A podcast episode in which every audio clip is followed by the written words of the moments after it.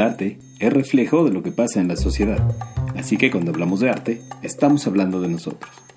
Arte en Serie es un podcast para hablar de arte y cultura, artistas y obras, agenda cultural y en especial de nuestra sociedad. Arte en Serie es presentado por Dossier. Eh, hola, ¿qué tal? Esto es Arte en Serie por Dossier. Yo soy Ginés Navarro y hoy vamos a hablar del mercado del arte, o como decimos por aquí, el mercado del arte es un tirito. Y me acompañan en esta ocasión Maliluz. Maliluz, que soy así historiadora del arte y agitadora cultural. Muy bien. José Manuel Springer. José Manuel Springer, curador y crítico independiente. Y también hoy tenemos un invitado especial que nos acompañó en la charla de hoy, que es Rodrigo Garagarza. Hola, buenas tardes. Yo soy escultor. Muchas gracias. Este, pues empezamos. ¿Qué es lo que en realidad ofrece el mercado del arte? Porque cuando también entré aquí a casa de nuestro anfitrión, le, le dije, oye, pues en el baño hay una obra de Fernando Moreno. Y me dijo, ah, sí, ¿sabes por qué? Este, es que yo le compré la pieza porque, le digo, porque te gustó. Porque yo supongo que la manera más fácil de legitimar una compra es simplemente que te gustó. Y no te voy a dar ninguna explicación de por qué me gustó, porque el gusto no, no se explica. Y por, y por su naturaleza económica, esto que decíamos de, simboliza que puedo, tengo el dinero para comprarlo, ¿se puede decir que por su naturaleza económica el arte es elitista? Eh, sí, creo que sí, porque evidentemente la gente mm, tiene necesidades básicas que cubrir, eh, no sé, el, alimento, este, la salud, la educación, mm, el sueño, la actividad sexual. Y después de que se satisface todo eso, entonces la gente podría empezar a pensar en, ah, y necesito un elemento simbólico alrededor de mí algo que me dé identidad. Entonces algunos dicen, bueno, si el vestido era una necesidad básica, cubrir la piel, el cuerpo, comprar una ropa de marca ya no es una necesidad básica, es una eh, necesidad simbólica de decir, ah, no, es que este es este, pues una camisa Dolce Gabbana que tiene asociada un símbolo, un símbolo de buen gusto, de, qué sé yo, este, europeizante, italianizante, todas las asociaciones que surgen con el, la mención del nombre Dolce Gabbana. Es que creo que es muy importante considerar justo dos cosas, ¿no? El valor económico que te da una obra y el valor simbólico. Porque el prestigio que te puede dar tener ciertas cosas no es lo mismo a lo que te costó, ¿no? O sea, igual y, no sé, yo me burlo mucho de este concepto, pero hay una artista contemporánea que hace como tres años salió como de las jóvenes más evaluadas, Nuria Montiel Pérez Grobas, que no mm. sé si la conocen. Pero bueno, salía que era de las mejor como para comprar y yo me burlé mucho porque por azares del destino una vez trabajé con ella en un proyecto y me regaló una pieza. Y yo dije, madres, nunca le pedí, y sí lo pensé así, mm. que me diera certificado, que la firmara ni nada. Y dije, ok, me la regaló y yo económicamente, pues al no tener certificado, ¿cómo compruebo que era de ella y al ser una pieza no firmada? Pero es como, ah, claro, de momento alguien me dice, ay, me gusta eso, yo claro, es de Noria Montiel. Entonces, ahí viene un juego en el que pues cuando tienes cercanía o estos deals que se hacen entre amigos o conocidos es qué valoras, ¿no? Y, por qué la tienes y por qué la quieres. Porque igual y tu amigo, pues le caes increíble, le gusta tu chamba y tiene con qué. Entonces ahí hay un deal, que es un trato de, ah, somos amigos, diseño un proyecto para ti personalizado y entonces ya no solo es una carga económica, sino afectiva. Entonces, no, es yo leo lo que, acabas, lo que acaban de decir los dos, justamente otra como división, porque una puede ser el estatus, desde luego, y otro puede ser la identidad, que no necesariamente tiene que estar relacionada con el estatus. Puede ser que haya coleccionistas que se vayan por un cierto tipo de piezas que no necesariamente sean de artistas muy reconocidos ni muy costosos, pero que sí les den una identificación con los que se identifiquen y que quieran proyectar esa también esa identidad, digamos, a través de tal vez arte underground o de tal vez algo que no necesariamente, como les digo, es muy caro, pero que sí les da La parte de la identidad se me hace muy interesante lo que mencionaste de la identidad en el coleccionismo. O sea, claro. Mm, quizás la gente piensa que, o algunas, algunas personas piensan que el mercado del arte es un mercado de valores comerciales. Entonces dirían, no creo que tal artista participe del mercado del arte porque su obra es muy espiritual. Él no está interesado en vender. Él jamás mm. pondría su obra en esta eh, vitrina. Entonces quiere decir que hay otras partes de la eh, economía artística que no se expresan en este sitio que llamamos mercado del arte sino que se expresan en zonas, como decía Manley, donde el afecto puede ser más importante y que alguien te diga, mira, mm, te estimo y te regala una pieza sin certificado, sin firma, y tú así la tomas porque consideras que no estás embarcándote en un en un acuerdo comercial de yo te pago y tú me entregas algo que está respaldado por un certificado, sino es una muestra de afecto. Y otra cosa que es muy interesante que lo podemos ver en el mundo de las subastas es cuánto se cobra por una pieza, sí, pero cuánto puedes pagar solo porque te gusta. Y porque te gusta, porque aceptándolo no es va bien con mi sala, se ve increíble con mis modos, muros, eres el que está en tendencia, le queda mis muebles. A mí me tocó escuchar, ¿no? A gente del PAC, directivos del Patronato de Arte Contemporáneo, diciendo, ay, esa cebrita está muy bonita, esa pieza está muy bonita, y gente que uno da por sentado, que sabe, que tiene una cultura. Decidió que era bonito, que iba con su sala, que Aldo Chaparro, que yo no entendía, porque a mí me cuesta entender que la gente que lo compre tanto, estas placas, ¿no? estrelladas, pero no, es que se ve increíble con mi sillón y en mi departamento tal.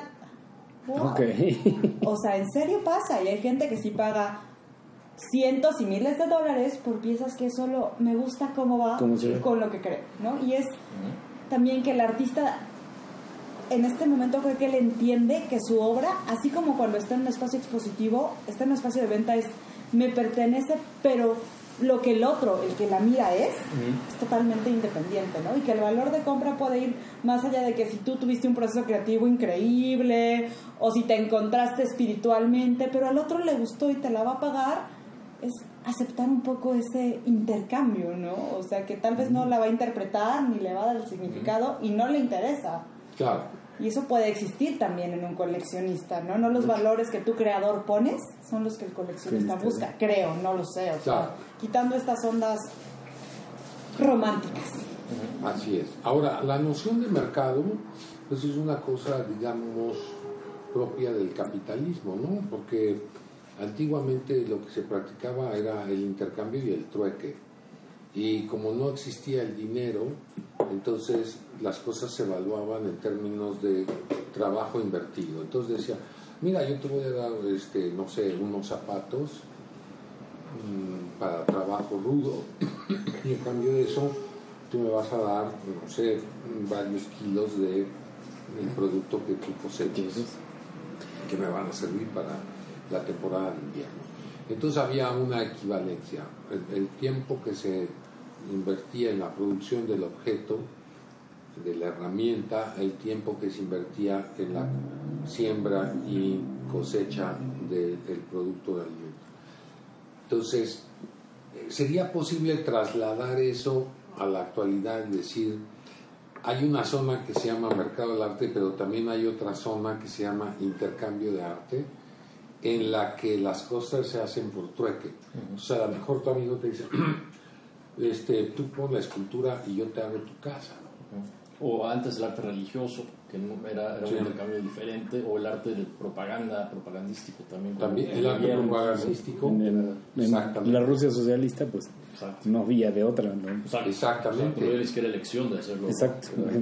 Y, y, no sé, y eso no le quita ningún valor. Ya. Justo tenía una pregunta. A mayor valor económico, mayor valor histórico, es decir, mientras más valor económico tiene una obra, este, más es su permanencia en el tiempo. Yo creo que no, yo creo que todo es, este, es relativo a su contexto histórico.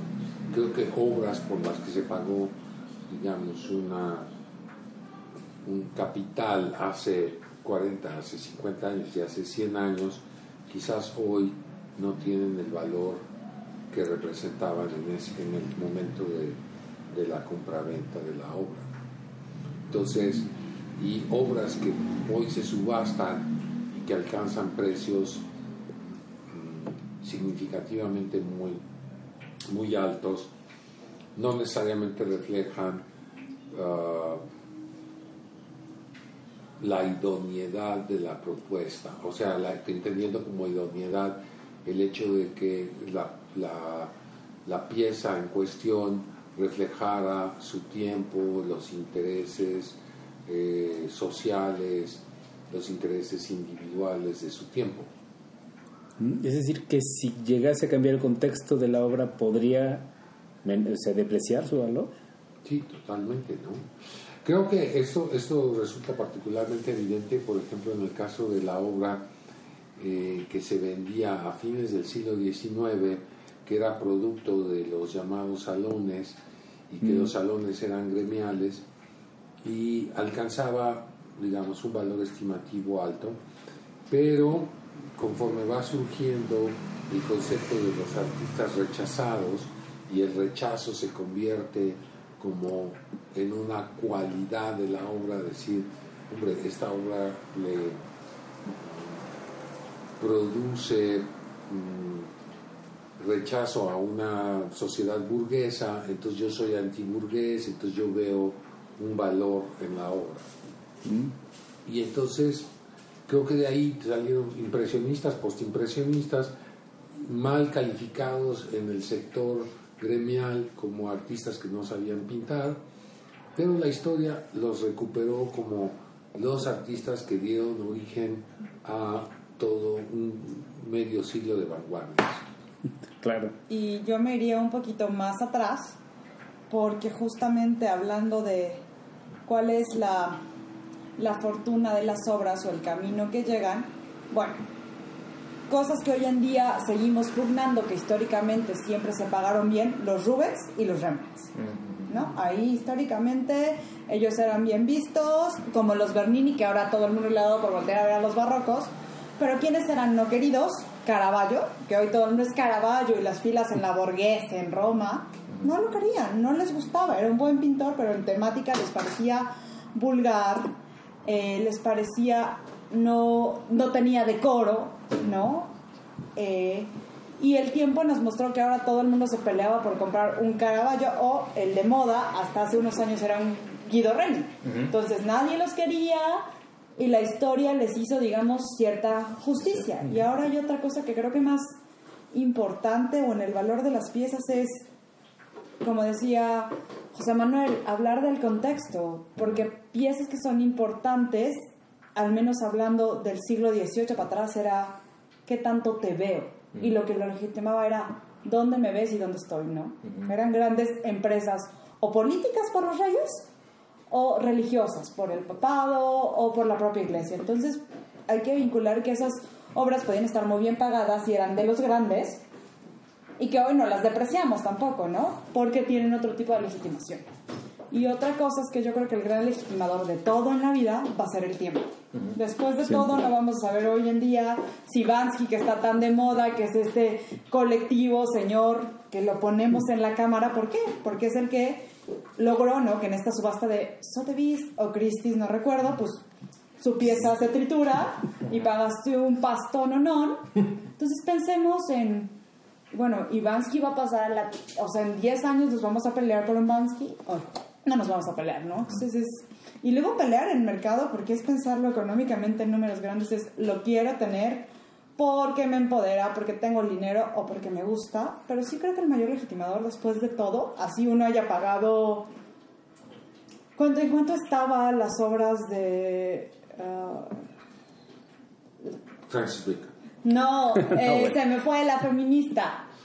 Bárbara Este, Kruger, no. Ah, Barbara Kruger. Sí, la vimos, ¿no? Estaba como en medio millón de dólares. Sí, exacto. Igual y al rato nos van a decir esa va a subir o después van a decir, bueno, estos estaban locos porque solo son palabras y palabras y de precio de salida, en teoría las normas del mercado y las subastas nos dicen que no se van a depreciar. Que generalmente su precio de salida, por eso se piensa que es una gran inversión, es que no lo van a perder, ¿no? Que tú la vendas por menos, habla del estatus del coleccionista de China, anda Claro. molado. Que un coleccionista venda obra y abajo del precio de salida, volvemos a lo mismo, es anda molado. Yo creo que el mercado, en, en términos generales, es un lugar mítico donde se, se trabajan mitologías. Y para creer en el mito y para vivir de las mitologías, pues se necesita ser bastante crédulo. Y claro, cuando está uno fuera del mercado, ya sea porque no tiene uno eh, el potencial económico para ingresar a él o porque simplemente cree que el mercado es un segmento muy reducido de una economía artística mucho mayor, entonces mm, la participación en el mercado no es algo definitivo. Por eso lo podemos criticar desde afuera y sancionar sus gustos o sancionar sus propuestas, porque decir, a fin de cuentas yo no estoy participando de él, pero creo que la, visión es muy distinta si tú participas de él, si tú como intermediario estás vendiendo dentro del mercado, obviamente tienes que defender tu posición. Y eso me lleva a otra pregunta. La gran pregunta del, del mercado del arte. ¿Quién determina o qué determina el valor de una pieza? ¿O quién? Ese es ¿Cómo exactamente lo que hemos estado tratando de dilucidar en todas estas reuniones. ¿Quién determina el valor de qué? Bueno, hay un conjunto de especialistas del campo del arte, existen en, todo, en todos los ah, eh, sistemas de comercio artístico, llámese Europa, Norteamérica, Me- Medio Oriente, Lejano Oriente o incluso Latinoamérica. Cada uno de estos tiene su set de especialistas, ¿no? Y este set de especialistas, autonombrados muchas veces especialistas también, hay que decirlo, y otras veces reconocidos especialistas, marcan ciertas pautas, ciertos cánones. Y claro, el mercado, porque esa es la lógica de ese segmento, intenta cambiar con frecuencia los cánones, porque hay más negocio. Claro. Si anteriormente un canon se sostenía 50 años, Hoy. este, ahora los cánones duran 5.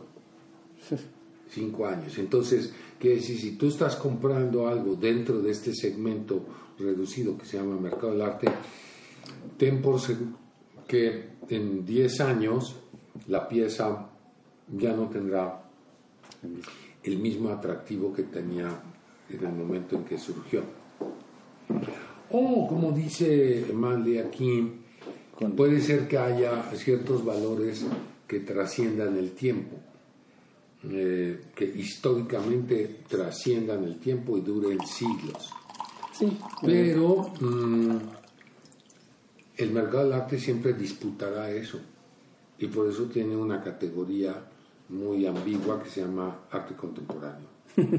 Claro. O sea, había arte contemporáneo en el tiempo de los zares, en el tiempo de los papas, en el tiempo de, la- de- de los virreyes. O sea, obviamente, eso era lo de hoy. A todo el mundo le interesa lo que está pasando en el tiempo de su vida. Claro. Entonces, mm, yo creo que por eso es que el mercado del arte, los valores y quién los pone son efímeros. La gente que evaluaba, que valoraba obras de arte en México hace 20, 30 años ya no existe hoy. Murieron, desaparecieron, etc. Los cánones que marcaron se erosionaron y hoy hay otros especialistas que están marcando nuevas tendencias. Entonces, por ejemplo, en los 80s el arte feminista, ahora con el movimiento de, de re- retoma, retoma su valor. Sí, definitivamente sí. Aunque mira que mi especialidad tampoco es el, el, el feminismo, Hay que pero llamar a Karen. hoy precisamente hablaba yo con algunas de mis alumnas que a, a eso se dedican, ¿no? Y que participan en las manifestaciones, etcétera. Entonces, los modos de expresión de posturas feministas hoy tienen que ver con estos como estrategias minimalistas de aventar brillantina, este, diamantina verde, ¿no? Dado que el verde es el símbolo de eh, las demandas eh, en pro de la legalización del aborto. Claro. Entonces, es el, el puro hecho de aventar diamantina verde es una acción estética, pero que no es un cuadro, no es un objeto, es simplemente un acto público que se...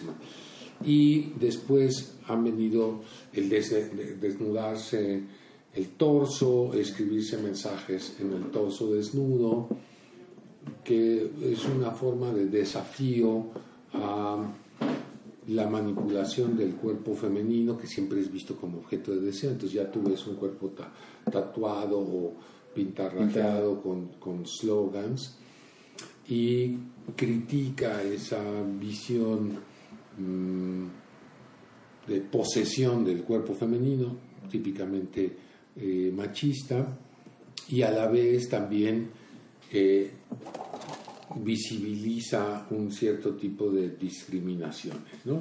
Entonces, si comparas esa estética hoy, y mira que yo no estoy val- valorando eso, lo estoy describiendo nada más, Nada. Con la obra, por ejemplo, de Judy Chicago, artista feminista de los años 60, o de Barbara Kruger o Jenny Holzer de los años 80, ellas todavía estaban muy interesadas en el, en el producto estético, en el objeto estético.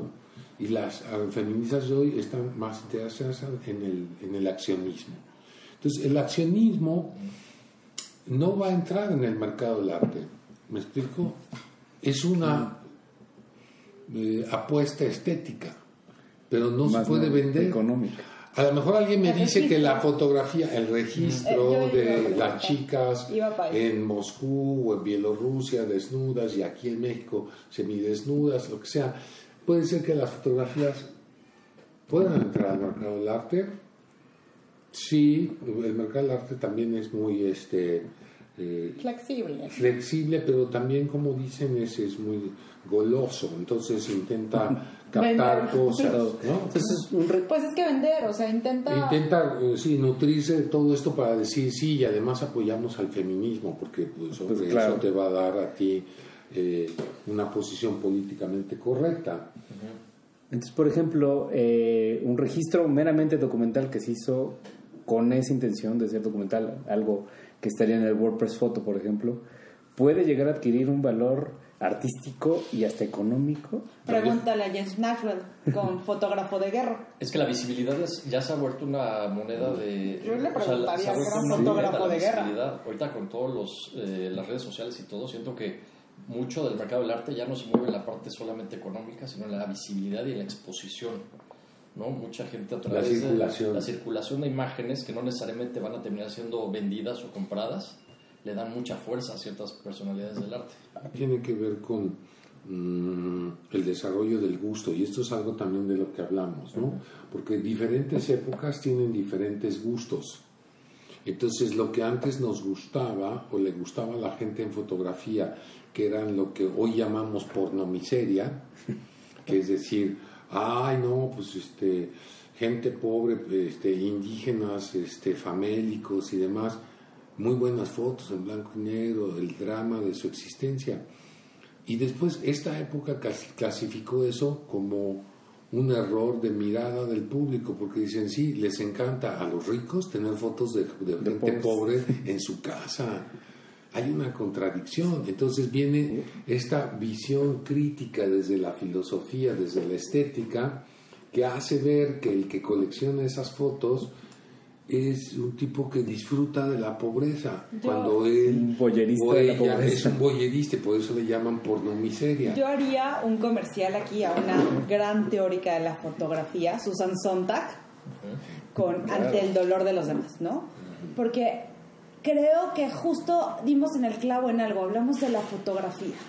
La fotografía no siempre entró dentro del arte y eso hay que entenderlo, ¿no? Primero decían era una casualidad y entró como registro o se le vio como un arte, a veces se le devaluaba. Con el tiempo Pero la, la golosina del... Documento, ¿no? Exacto, entonces era como, igual y no hay características estéticas y luego desarrollas, ¿no? Que sí. Y luego pues el arte contemporáneo, con las acciones, con lo que no nos da una condición matérica que hablar, nos dijo, ah, pues te registro. Y entonces la fotografía y el video se volvieron sus mejores amigos, ¿no? Que es lo que pasa con la obra de Joseph Beuys, ¿no? ¿Qué tenemos muchas veces de Beuys? Registro o materiales o huellas.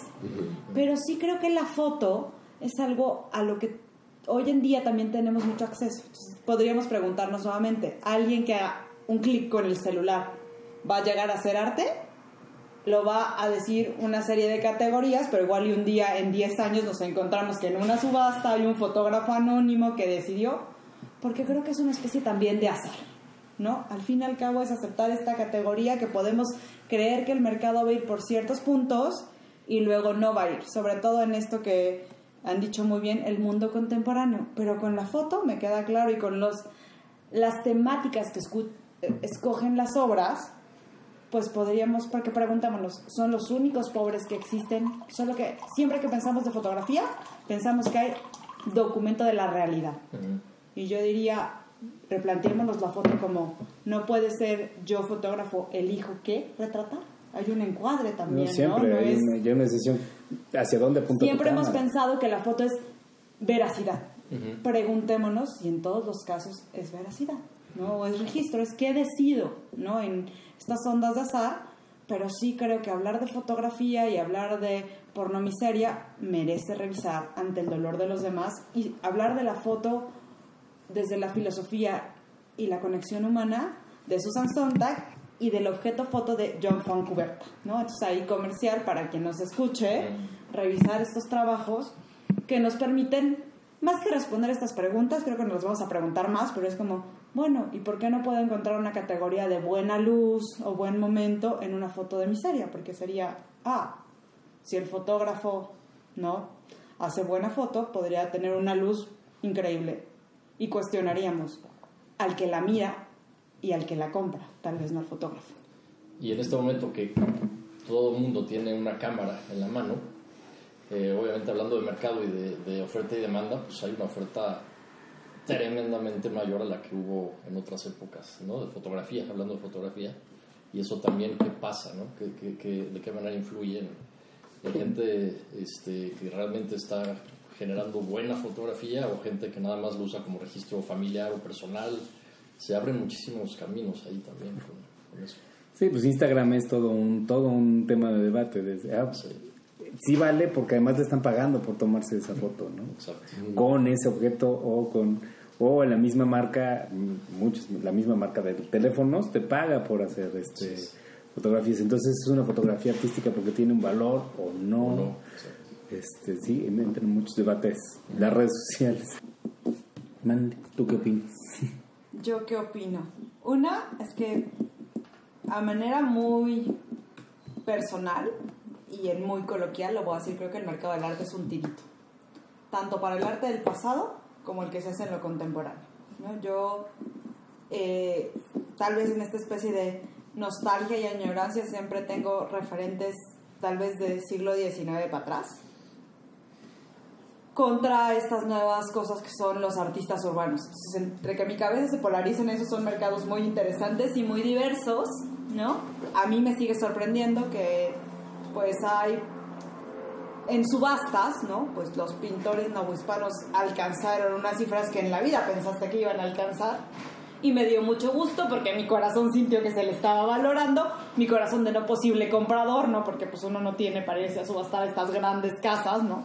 O a veces ni a las de aquí, pues menos a las de... Pero pues cuando tú como apasionado o estudioso del mundo novohispano los ves en subastas, las de Christie's, que es quien más lo subasta, pues uno siente emoción, ¿no? Porque siente que se le dignifica la obra. ¿No? Y en un precio mercantil, porque siempre fue como, tiene mala factura, no tiene valor, no está a la altura de los europeos. Entonces tú los ves y es, es que sí hay, ¿no? Y había con qué en el territorio nuevo hispano. Luego me pasa, curiosamente, que veo como este artista urbano llamado Bansky y digo, claro que tienen esperanza. Después mi cabeza piensa, yo creo que Bansky era, es un galerista o alguien que sabe del mercado porque maneja muy bien sus cartas. Entonces creo que después de todo el mercado es un, coloquialmente, un tirito. ¿En qué sí creo? En esta onda muy, el gran teórico que ya mencionó José Manuel, ¿no? Verdugo, que todo el mundo tiene derecho a la belleza y a conocer cosas que no sabe. Entonces mi alma, quizás en esta onda transversal y democrática, me parece perfecto que mediante lo que queramos lo vayas posicionando. Y invitaría a pensar en una cosa que está muy de moda, que viene del socialismo y que alguna gente le está llevando muy bien, que se llama economía solidaria, que a grosso modo es volver un poco al intercambio y al trueque. Llámese lo que aquí con nuestro anfitrión, ¿no? Yo acordé de hacer, porque él generosamente me dijo, es, yo vi unas piezas y le dije, en algún momento te las voy a comprar, le pregunté que cuánto estaban, y él me dijo, llévatelas y hacemos un trabajo en el que tú eres buena para esto, yo soy buena para esto, y te las llevas. ¿No? Pero también claro, porque quiero ver sus cuadros conmigo. Le dije, yo tengo espacio y tengo una pared. Si quieres en lo que los vendes, me los llevo. ¿No? Pero son estas cosas y negociaciones que tal vez van en manos afectivas y a nivel de confianza. Apostaría, porque obviamente si tú vas a dar a tu bebé, que es tu pieza, o tu tiempo, pues eres juicioso y lo valoras y no lo vas a andar vendiendo abajo del agua ni estas cosas, ¿no? Pero ahí también es que somos humanos. Entonces yo el azar y la confianza, pues lo veo en esta onda de la economía solidaria y el intercambio es, claro, yo voy a creer que tú dedicaste tantas horas y que equivale a mi producto. Entonces es una confianza que al menos en el mercado o en esta onda neoliberal sabemos que tiempo es dinero y que hay una certificación de que lo vale, ¿no? Porque igual y pues a mí me piden un texto y escribo un texto con las patas rápido y lo intercambio por una obra de X cantidad que está mayor ponderada. Entonces, creo que en las nuevas economías hay que ser éticos, sobre todo. ¿no? Si yo voy a dar o voy a tener un intercambio, es te doy mi tiempo, te doy mi conocimiento y que el nuevo estratega o que un estratega importante en el mercado del arte y en el mundo de la cultura es el valor de cambio también es el conocimiento. Porque por eso hoy en día el curador nos legitima. En el mundo contemporáneo el curador dice mucho porque construye el discurso. Entonces, pues, pensemos que el mercado del arte tiene... Pero qué curioso porque ha habido también pruebas históricas, hablando de Duchamp o de Jeff Koons, así que también ese mercado del arte se vuelve relativo con, con el, la mercadotecnia y con, con a veces el mismo artista generando su propio valor a través de su posibilidad de darse a conocer. Yo leo al mercado del arte como un ente casi casi como un verbo, o sea, como un elemento perenne que lleva toda la historia de la humanidad en paralelo eh, y por diferentes motivos y razones una especie de motor que hace que haya unas transacciones eh, que se van suscitando por diferentes valores y por diferentes tipos de, de intercambio y que siempre ha estado ahí, inevitablemente. A veces es por un intercambio de una Em, absolución religiosa, a veces es por un intercambio de alimento, a veces será por un intercambio de en una visualización en una red social. Siempre ha habido una moneda de cambio, pero que le ha dado un motor, un motor, un motor para bien o para mal y que hace que el arte siga ahí. ¿no? es, a mí se me hace fascinante, tiene muchas vertientes. ¿Podemos apostar a que el futuro, el nuevo consumidor del arte sean los propios artistas a través de, de estas economías solidarias? No, no creo, ¿eh? No. Yo creo que seguirá habiendo diferentes tipos de intercambios artísticos para diferentes clases sociales y mm, habrá una, en el mejor de los casos habrá una pluralización del mercado y habrá mm, para diferentes tipos de público. Claro.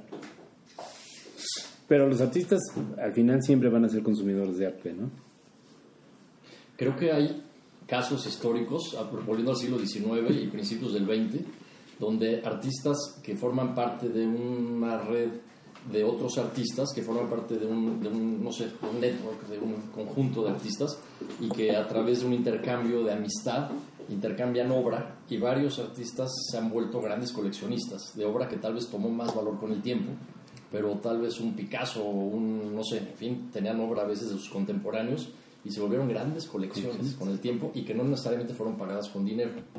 Entonces eso también es interesante. Sí, bueno, como la amistad entre Lucian Freud y, y. Francis Bacon, ¿no? Sí. Entonces, seguramente mu- uno tenía muchas obras del otro. Así es. Así es. Pues bueno, este ha sido, este, se nos está acabando el tiempo del podcast, pero bueno, este, hoy hablamos de el arte eh, del mercado del arte, este, y pues nada, este, esto fue arte en serie. Yo soy Ginés Navarro. José Manuel Springer, Rodrigo Garagarza. Y Manly. Este, ¿dónde los encontramos? ¿En qué redes sociales? Instagram, Rodrigo-Garagarza. Todo junto y con Z. Instagram, José Manuel Springer. Instagram, la otra china poblana. Pues muchas gracias. Este, nos escuchamos la próxima vez. Arte en serie es parte de Dossier y puedes encontrarnos en dossierart.com, en Spotify, en Apple, en Google o en tu plataforma favorita para escuchar podcast.